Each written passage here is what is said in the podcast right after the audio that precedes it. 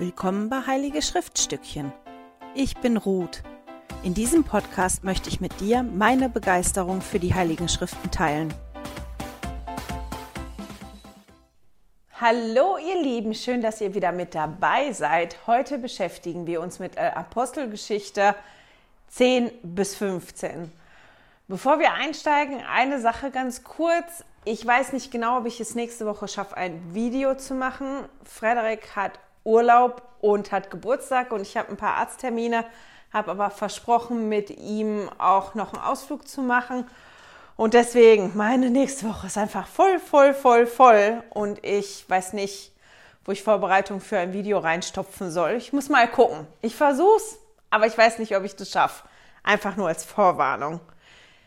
Wie immer am Anfang den Jesus der Woche heißt Namen, Titel oder Umschreibungen von Jesus, die ich in den jeweiligen Kapiteln gefunden habe. Und diese Woche sind es zwei Umschreibungen von Namen, die er hat. Und zwar habe ich erstens gefunden von Gott verordneter Richter der Lebenden und Toten und lebendiger Gott. Fand ich beide auch noch ganz schön. Genau. Die Kapitel jetzt in Apostelgeschichte finde ich total spannend, weil wir ja jetzt sehen, wie die Kirche damals organisiert wurde, wie die umgegangen sind mit Veränderungen, auch wie die umgegangen sind mit Streitereien, ähm, mit gegensätzlichen Meinungen, mit wie man Dinge angeht.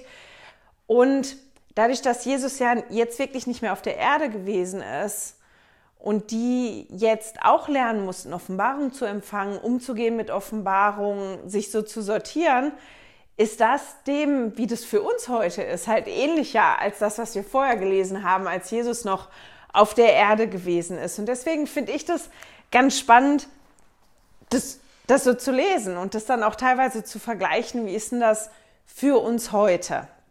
Bevor wir jetzt in die Geschichten einsteigen, die da stattfinden, einfach zur Erinnerung noch mal ein bisschen zu dem Hintergrund, wie, wie die Juden sich gefühlt haben und warum da Streitereien und Uneinigkeiten aufgekommen sind.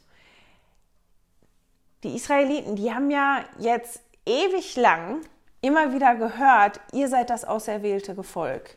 Ihr seid die, die wichtig sind, die haben so oft gesagt gekriegt, dass die sich nicht vermischen sollen mit den Völkern drumherum, dass die als eine Gruppe zusammenbleiben soll. Und Jesus hat den ja am Anfang gesagt, das Evangelium soll unter euch erst verbreitet werden und erst später soll das nach draußen gehen. Und in dieser Phase sind wir jetzt, dass es anfängt, nach draußen zu gehen. Aber die haben halt wirklich noch wie das Gefühl gehabt, das Judentum ist wie die Basis. Also egal, was wir jetzt verbreiten, die Basis davon ist aber eigentlich das Judentum und all das, was wir mitgenommen haben von der Geschichte unseres Volkes, von der Art und Weise, wie wir leben, von dem, wie wir da so sind. Das, das ist die Basis. Und von der aus operieren wir und bringen dann die frohe Botschaft und das, was Jesus uns dann gesagt hat. Und die Geschichte, die wir lesen, da kriegen wir ja mit, dass halt das Judentum dann nicht mehr die Basis gewesen ist und dass die erstmal herausfinden mussten, wie gehen wir denn damit um? Und da teilweise auch wirklich Schwierigkeiten mit gehabt haben. Genau deshalb, weil, weil das ja vorher so wichtig war. Vermischt euch nicht mit den anderen und das ist das, was ihr tun sollt. Das ist das Wichtige. Ihr seid das auserwählte Volk. Und jetzt loszulassen und zu erkennen, dass die halt nicht mehr einfach nur das, das kleine auserwählte Volk sind, sondern dass jetzt der Punkt erreicht ist, wo, wo sich das verteilt, wo dieses auserwählte Bundesvolk halt dafür da ist, diese frohe Botschaft nach außen zu tragen. Und genau an dem Schneidepunkt sind wir in Apostelgeschichte 10 bis 15. Wir können einiges lernen über Offenbarung in den Kapiteln, auch wie die da umgegangen sind mit Streitfragen, die aufgekommen sind. Und dann ist da noch eine Story drin, über die ich wieder herzlich gelacht habe, weil ich mir die bildlich vorgestellt habe. Und ich habe gedacht, wir gehen da jetzt mal nacheinander rein. Wir lesen ja von einem Mann der Cornelius heißt, der ein Römer gewesen ist, der ein Hauptmann der Römer gewesen ist und er wird aber auch beschrieben als gläubig und er hat gebetet und ihm erschien ein Engel und er hat eine klare Anweisung gekriegt. Geh und sorg dafür, dass Petrus zu dir kommt. Er hat auch gesagt gekriegt, wo Petrus ist. Und dann war der Engel weg. Und das ist eine Art, wie wir Offenbarung empfangen können. Wir können da schon einiges lernen. Der Cornelius, der hat eine klare Ansage gekriegt, ne? eine Anweisung, hier, das sollst du machen. Der hat aber da nicht gesagt gekriegt, warum sollst du das machen, sondern das ist das, was du machen sollst. Und wir sehen halt, dass er direkt darauf reagiert und dass er Leute losschickt, um Petrus wirklich zu sich in, in sein Haus zu holen. Und Petrus auf der anderen Seite, der hat eine Vision. Der sitzt wo, der hat Hunger. Ähm, ich weiß gar nicht, wer war das vor vier Jahren, der gesagt hat, naja, der hat halluziniert vor lauter Hunger, aber der sitzt da auf jeden Fall. Ähm, ich glaube, das war auf einem Dach, ne? Und, und hat dann diese Vision, die eigentlich ganz deutlich ist in der Form, wie soll ich das jetzt sagen? Ich weiß nicht, ich weiß, der hatte keinen Traum, aber ich weiß nicht, ob ihr schon mal geträumt habt und der Traum total lebendig gewesen ist und ihr aufwacht und ihr euch ganz klar an das erinnern könnt, was ihr im Traum gemacht habt. Und auch, dass ihr ähm, wie bewusst im Traum gewesen seid, wenn da irgendwas passiert ist, nee, das will ich nicht oder nee, das ist nicht richtig. Und so ein bisschen war die Vision von ihm, also das war schon ganz deutlich, was er da gesehen hat, nämlich dass halt dieses Tuch runtergekommen ist und da ganz, ganz viele Tiere drin gewesen sind, die alle ähm, nicht rein gewesen ist. Und Petrus war ein Jude, der ist jüdisch erzogen worden und der hat sich gerichtet nach den Reinheitsgeboten, die da gewesen sind. Der hat nichts Unreines gegessen. Und der bekommt halt gesagt, hier, du sollst die essen. Und der sagt in der Vision, nee, nee, nee, nee, nichts Unreines ist je über meine Lippen in mich gekommen und bekommt dann aber auch direkt erklärt in der Vision, ja, aber was ich reingemacht habe, ja, das ist rein und das kannst du essen. Der bekommt quasi gesagt, hier, du entscheidest nicht, was rein ist, sondern ich entscheide, was rein ist. Und wenn ich sage, das ist okay so, dann ist das. Und Petrus hat insgesamt drei Wiederholungen gehabt, dieser Vision. Also das hat sich wiederholt, hat sich wiederholt, hat sich wiederholt. Und alleine das finde ich schon spannend, wenn man sich das mal anguckt, dass wie die beiden eine Offenbarung bekommen haben, wie das gewesen ist. Der eine hat einen Engel gesehen. Ich kenne niemanden, der wirklich einen Engel gesehen hat und mir davon erzählt hat. Aber der eine hat eine ganz klare Anweisung bekommen, hat aber nicht gesagt gekriegt, warum er das machen soll, nur dass er das machen soll. Und das ist doch auch was, was wir kennen, oder? Dass wir manchmal das Gefühl haben, wir sollen irgendwas machen und wir überhaupt nicht verstehen können, warum sollen wir das jetzt machen. Und Petrus, der, der wirklich so eine Vision hatte, der was gesehen hat, was eigentlich deutlich und klar war, aber dessen Bedeutung er nicht verstanden hat. Der hat das einfach nicht verstanden und der hat das immer wiederholt bekommen. Und ich finde es das spannend, dass ein Führer der Kirche da ja auch, guck mal hier so, zeigt dir das nicht nur einmal, sondern einmal, zweimal und dreimal. Und dass er in, in dieser Vision das schon wie in Frage stellt. Der sieht das und sagt, nee, Moment mal, halt, stopp. Das möchte ich nicht, weil aus dem und dem Grund. Und das ist doch auch was, was, was wir kennen, oder nicht? Und ich finde es ganz spannend, dass wir das da sehen können und dass wir lernen können aus dieser Geschichte, das Nachhaken, mal nachfragen, Moment mal, verstehe ich nicht, weil ich sehe das jetzt gerade nicht aus dem und dem Grund, total in Ordnung ist und dass das auch in Ordnung ist, wenn wir manchmal das nochmal und nochmal erklärt kriegen müssen, wie Petrus ja hier auch. Das ist dann so, dass, dass Petrus diese Vision dann fertig hat mit diesen Wiederholungen und nach unten kommen und da die Männer stehen, die Cornelius losgeschickt hat und die ihn bitten mitzukommen. Und Petrus erkennt, okay, das hat was damit zu tun mit meiner Vision und ich gehe dahin. Und der ist dann zu Cornelius gegangen und hat im ersten Moment auch Mühe gehabt, gehe ich da jetzt rein? Und ich glaube, wenn der die Vision nicht gehabt hätte, wäre der auch wirklich nicht in den Haushalt, in, in den Haus von Cornel, ins Haus von Cornelius gegangen, eben weil wirklich gläubige Juden zu der Zeit vermieden haben, in Häuser von Heiden zu gehen, damit die gar nicht erst in Gefahr laufen, unrein zu werden. Weil da ja so viele Punkte waren, was man berührt, was man trinkt, was man isst, was man macht, ähm, dass man hätte unrein werden können. Und deswegen war das ganz, ganz außergewöhnlich, dass der da reingegangen ist. Und das hätte er wahrscheinlich nicht gemacht, wenn er diese Vision nicht gehabt hätte. Aber er hat das erkannt. Das heißt, der hat eine Offenbarung bekommen, wusste nicht genau, was, was hat diese Offenbarung denn jetzt zu bedeuten und hat das aber Stück für Stück quasi erkannt. Aha, ähm, ich habe nicht das Recht zu sagen, das ist unrein oder nicht. Ja, ist nach mir geschickt worden und ich erkenne jetzt, ich soll da reingehen. Das finde ich total spannend. Und dann ähm, geht Petrus halt da rein und unterrichtet die und dann ist da dieser Moment, wo der Heilige Geist auch auf, auf die ausgegossen wird und da die Macht des Heiligen Geistes zugegen ist und die, der Haushalt von Cornelius da ein ähnliches Erlebnis hatte wie die Apostel und die Jünger zu Pfingsten, dass die ja in Zungen geredet haben, dass da die Gabe des Heiligen Geistes so ausgeteilt worden ist und, und, und so präsent gewesen ist. Und ich finde es spannend, weil ich gedacht habe, für mich, als ich das gelesen habe, dass das schon interessant ist, dass Gott dann einfach manchmal auch Fakten schafft. Weil der ja eine Situation geschaffen hat, dadurch, dass die Macht des Heiligen Geistes da so zugegen gewesen ist, dass Petrus wie nicht anders konnte, als ähm, ja, als denen die Taufe zu, also der war überhaupt nicht mehr in der Lage, denen die Taufe zu verweigern. Das waren Heiden, das waren keine Juden, die irgendwo anders gelebt haben, aber Petrus hat die Vision gehabt, wie er da hingekommen ist, warum er in das Haus gegangen ist und der hat das gesehen, dass Gott ihm das Gleiche geschenkt hat, die gleiche Segnung geschenkt hat, die er den Aposteln und den Jüngern ja auch geschenkt hat. Und dass Gott da quasi wie Fakten geschaffen hat und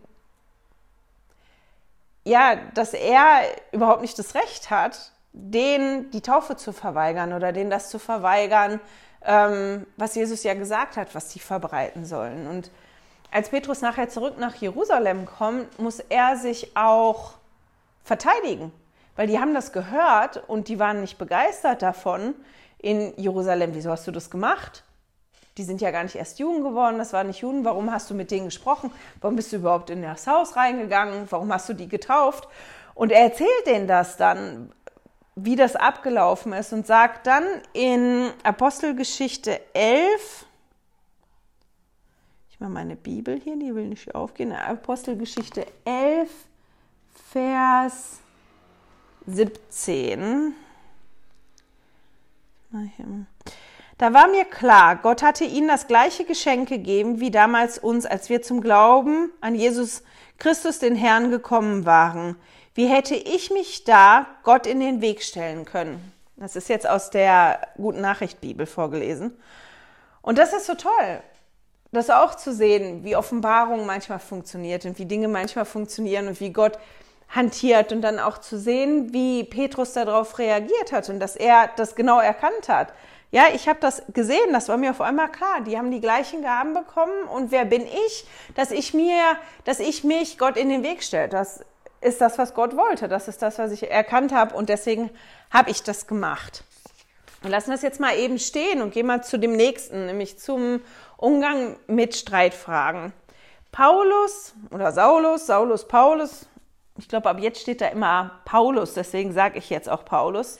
Paulus und Barnabas, die waren auf einer Missionsreise unterwegs und haben das Evangelium gepredigt.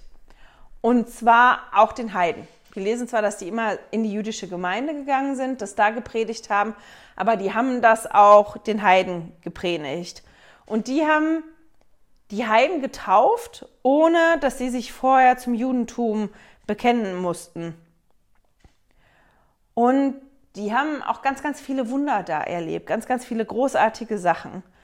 Und die waren in Antiochia, meine ich, ja, in Antiochia und sind dann aufgebrochen, sind umhergereist und sind zurückgekommen nach Antiochia und haben dann festgestellt, dass aus Jerusalem Juden gekommen sind, die aber gepredigt haben, dass bevor man getauft werden kann, man quasi erstmal wie ein Jude werden muss, dass man beschnitten werden muss, dass man nach dem Gesetz des Mose leben muss, sonst könnten die nicht errettet werden. Und es gab wirklich Streit. Die haben eine ganz, ganz dicke, fette Meinungsverschiedenheit darüber gehabt, weil Paulus und Barnabas halt zurückgekommen sind und die gesagt haben, nein, warum? Also das steht nirgendwo, ähm, das ist nicht.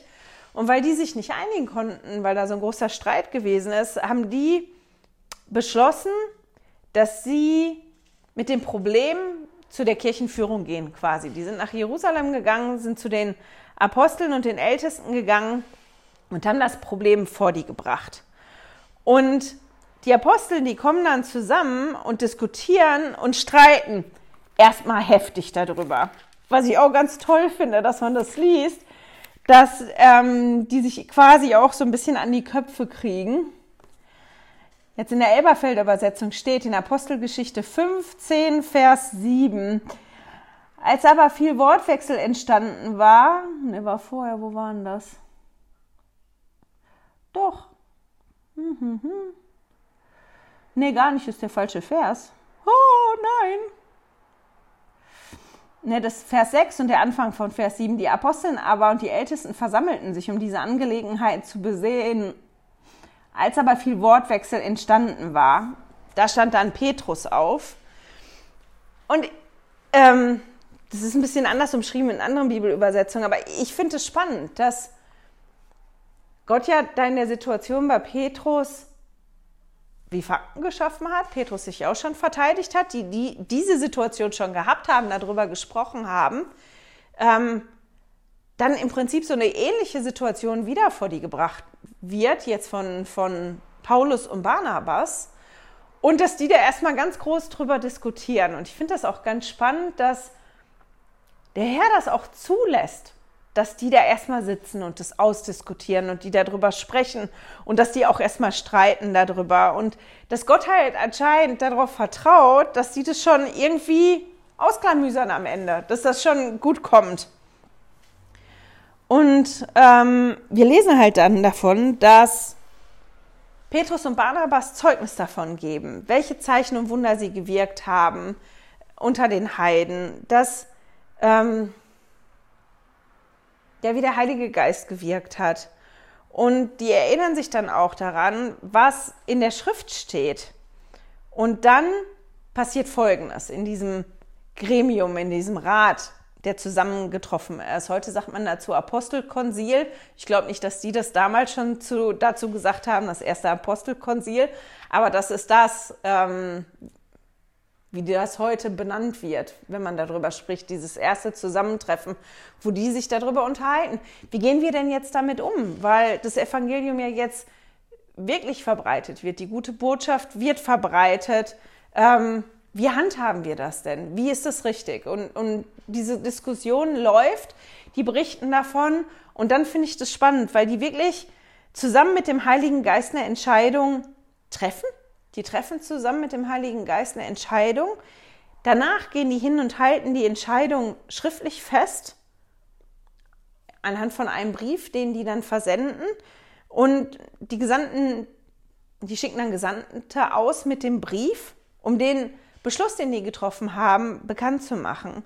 Und während dieses Prozess da und obwohl die diskutiert haben, so kriegt man mit, die haben einander trotzdem zugehört. Und das finde ich total toll.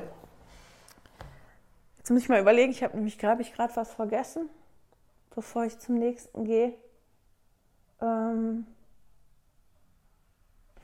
ja, mit Antiochia, das war das. Das wollte ich eigentlich auch am Anfang erzählen. Dadurch, dass die Urchristen oder die ersten Mitglieder, die ersten, die sich bekannt haben zu Jesus Christus, ja verfolgt worden sind in Jerusalem und ja auch der erste Märtyrer schon gewesen ist, der wirklich hingerichtet worden ist, sind ganz viele von den Gläubigen aus Jerusalem rausgezogen. Die sind woanders hingezogen, die sind geflohen. Und das hat eigentlich auch dabei geholfen, die Basis zu legen für die Verbreitung vom Evangelium. Zu der Zeit, weil die gegangen sind und diese gute Botschaft halt dann wirklich mitgenommen haben. Und in Antiochia war halt eine große Gruppe und in Antiochia sind die Nachfolger von Jesus auch das erste Mal wirklich Christen genannt worden und das fand ich einfach spannend. Als ich das so jetzt gelesen habe, wie die umgegangen sind mit, mit dieser Streitfrage und mit, wie gehen wir jetzt damit um, wie funktioniert das, ist mir was eingefallen, was Präsident Nelson mal gesagt hat vor einer Weile. Und zwar, als er gesprochen hat auf der Generalkonferenz im Frühjahr 2018. Und das ist eine tolle Ansprache, die lohnt sich zu lesen. Offenbarung für die Kirche, Offenbarung für unser Leben.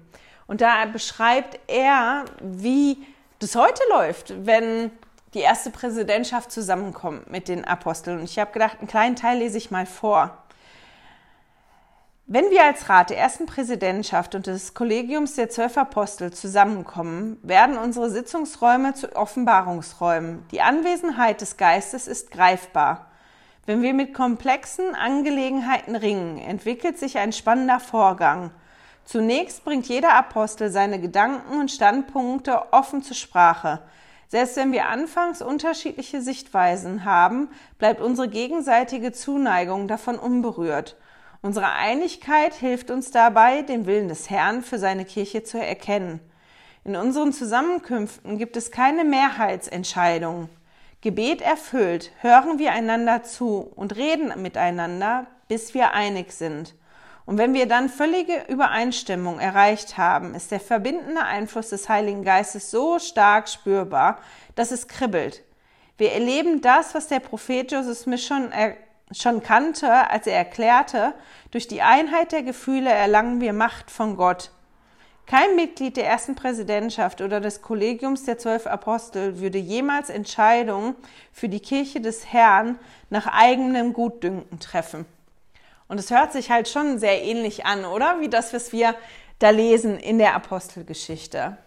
Ich weiß Offenbarung und Offenbarung für die Kirche, dass das schwierig ist, dass das auch schwierig sein kann, wenn ähm, Richtlinien geändert werden oder wenn Abläufe geändert werden in der Kirche, wenn wir nicht verstehen, warum ist es jetzt so oder wir auch vielleicht total uneinig sind damit, was da jetzt entschieden wird und was da jetzt gemacht wird für die Kirche. Aber das gehört halt auch irgendwie zu einer lebendigen Kirche dazu, oder? Zu einer Kirche, wo wir daran glauben, dass wir heute noch Offenbarung bekommen und dass heute auch noch Veränderungen stattfinden müssen.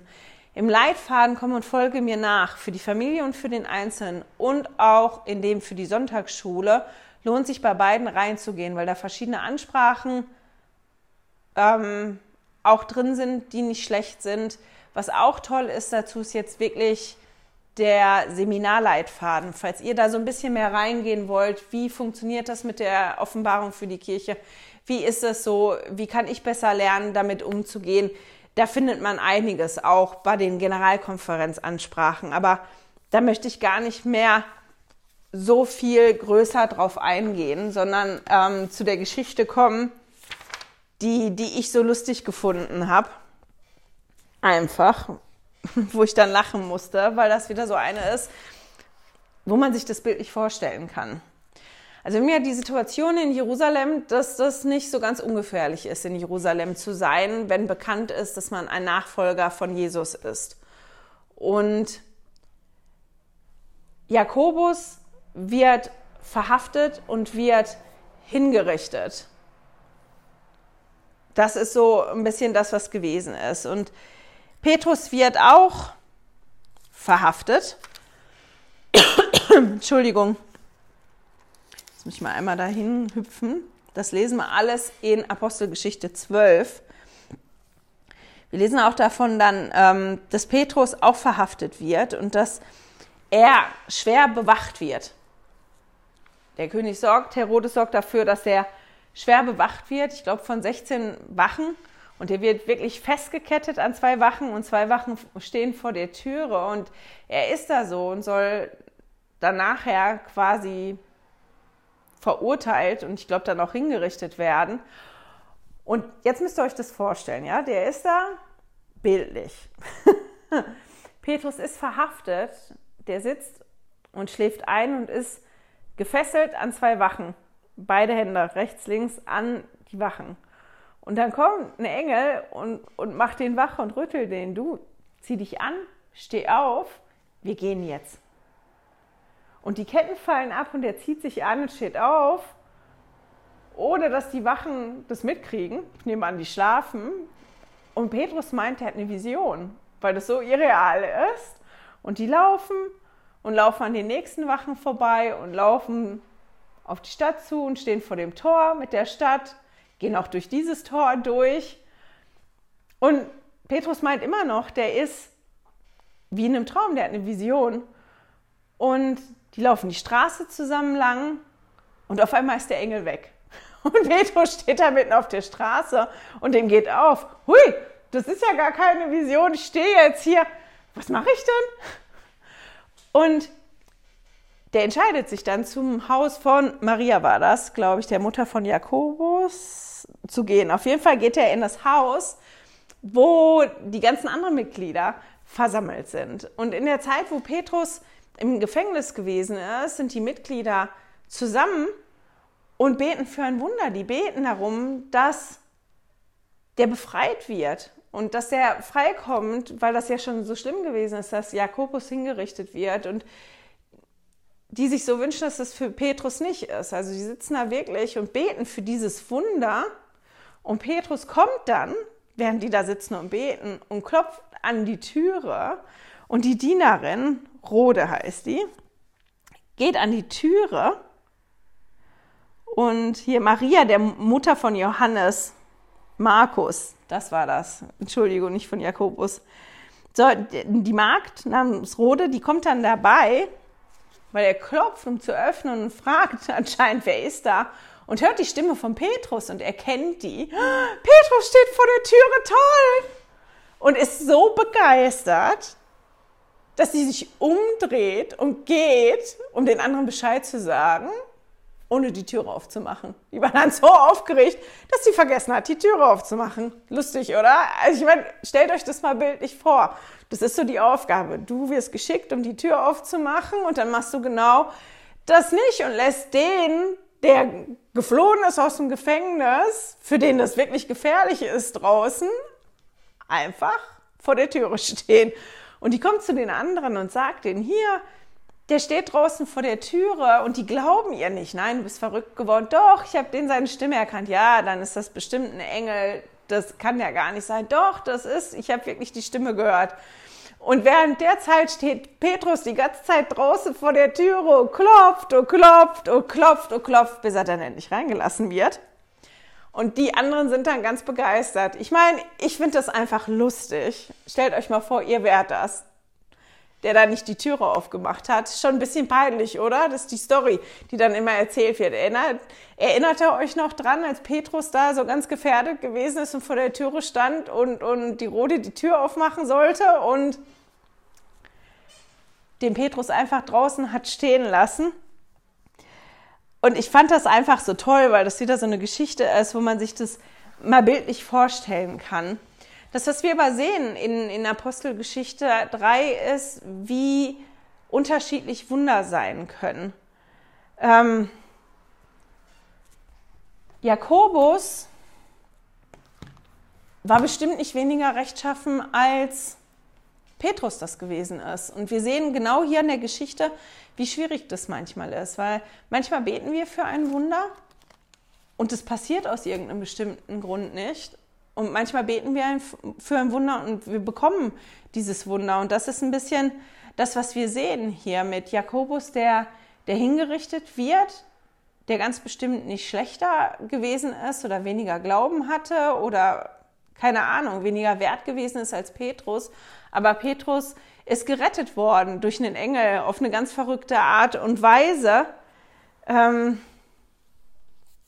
und das ist schon interessant, oder? Und das ist aber auch das, was ich finde, was das manchmal so schwierig, was es für mich manchmal so schwierig macht, dieses wirklich Wunder zu erwarten und nach Wundern zu streben, weil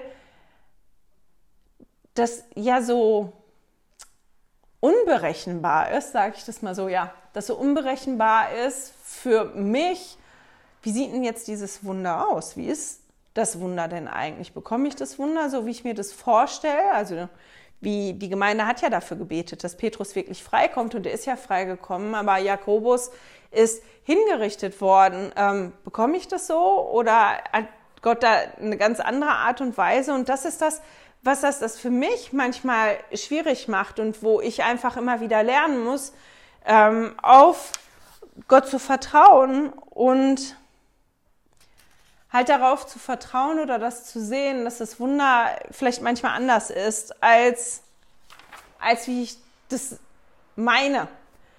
Und dann, wenn wir jetzt die Rode nehmen, ist das vielleicht auch manchmal so, dass das Wunder schon vor unserer Haustüre steht und klopft ganz fest und sagt, hallo, da bin ich, mach auf, lass mich rein. Und wir aus welchem Grund auch immer die Türe nicht aufmachen und dieses Wunder da vor der Türe stehen lassen. Vor Begeisterung oder weil wir uns erschrocken haben oder keine Ahnung warum. Ähm, dass vielleicht manchmal das Wunder schon direkt vor unserer Nase steht und wir das überhaupt nicht realisieren, dass das das Wunder ist, was da ist. Genau. Und ich habe was gelesen, was ich mir vor vier Jahren in mein Notizbuch geschrieben habe und ich habe gedacht, ja, und das stimmt. Und das ist, ja, was das halt nicht immer so schön macht. Da habe ich mir nämlich aufgeschrieben, das Wunder ist vielleicht nicht, dass der Schmerz weggenommen wird, sondern dass man lernt, mit dem Schmerz glücklich zu leben. Ähm, und das geht halt auch in die Kategorie. Das ist vielleicht nicht das Wunder, was man gerne hätte oder nicht genauso, wie man sich vorstellt, aber ähm, dass es ja auch schon ein Wunder ist, wenn man die Hoffnung nicht verliert oder wenn man lernt, mit einer schwierigen Situation umzugehen und trotzdem im Alltag zu leben, auch wenn dieses, was so ganz schlimm und ganz schwierig für einen ist, halt nicht verschwindet. Dass, ähm, wenn man damit umgehen lernt und einen Weg findet, damit umzugehen, das genauso ein Wunder ist und vielleicht sogar noch ein größeres Wunder ist, als wenn das einfach weggenommen wird. Und das ist aber das, was wir manchmal vergessen, weil das oft nicht das ist, was wir wollen. Weil wenn es uns wirklich elend geht oder wir wirklich Schmerzen haben oder ein anderer wirklich Schmerzen hat oder es einem anderen ähm, wirklich elend geht, dann ist das ja nicht das, was wir wollen, dass derjenige das durchleiden muss. Wir hätten gerne, das wird weggehen. Und deswegen ist es manchmal so schwierig zu sehen, dass das Wunder da vielleicht vor der Türe steht und anklopft, aber das Wunder total anders aussieht, als wir uns das vorstellen. Genau. Ich glaube, das war's. So in dem, was ich so mitgenommen habe aus den Kapiteln. Zusammenfassend kann man vielleicht sagen, dass man hier sieht, dass, dass es verschiedene Arten gibt, wie Gott uns antwortet, ähm, wie wir Offenbarung von Gott bekommen. Manchmal bekommen wir sofort Antworten. Manchmal bekommen wir Antworten, wo wir die Details erstmal ausarbeiten müssen. Manchmal schafft Gott Fakten, wo wir dann lernen müssen, mit umzugehen.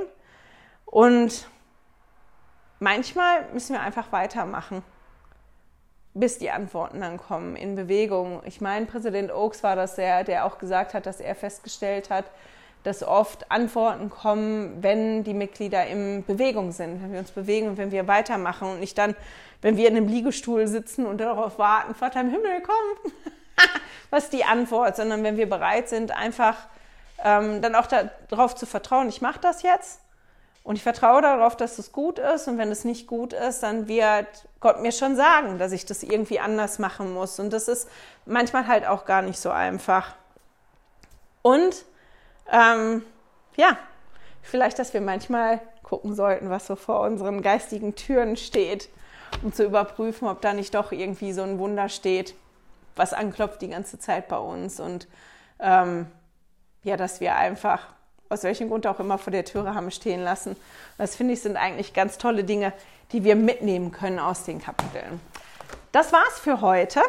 Ich hoffe, ihr habt eine wunderschöne, sonnige, nicht zu heiße Woche. Ich bin mal gespannt, wie es bei uns wird. Wir hatten Unwetter letzte Woche. Unser Baum im Garten ist halb abgebrochen und wurde jetzt abgesägt.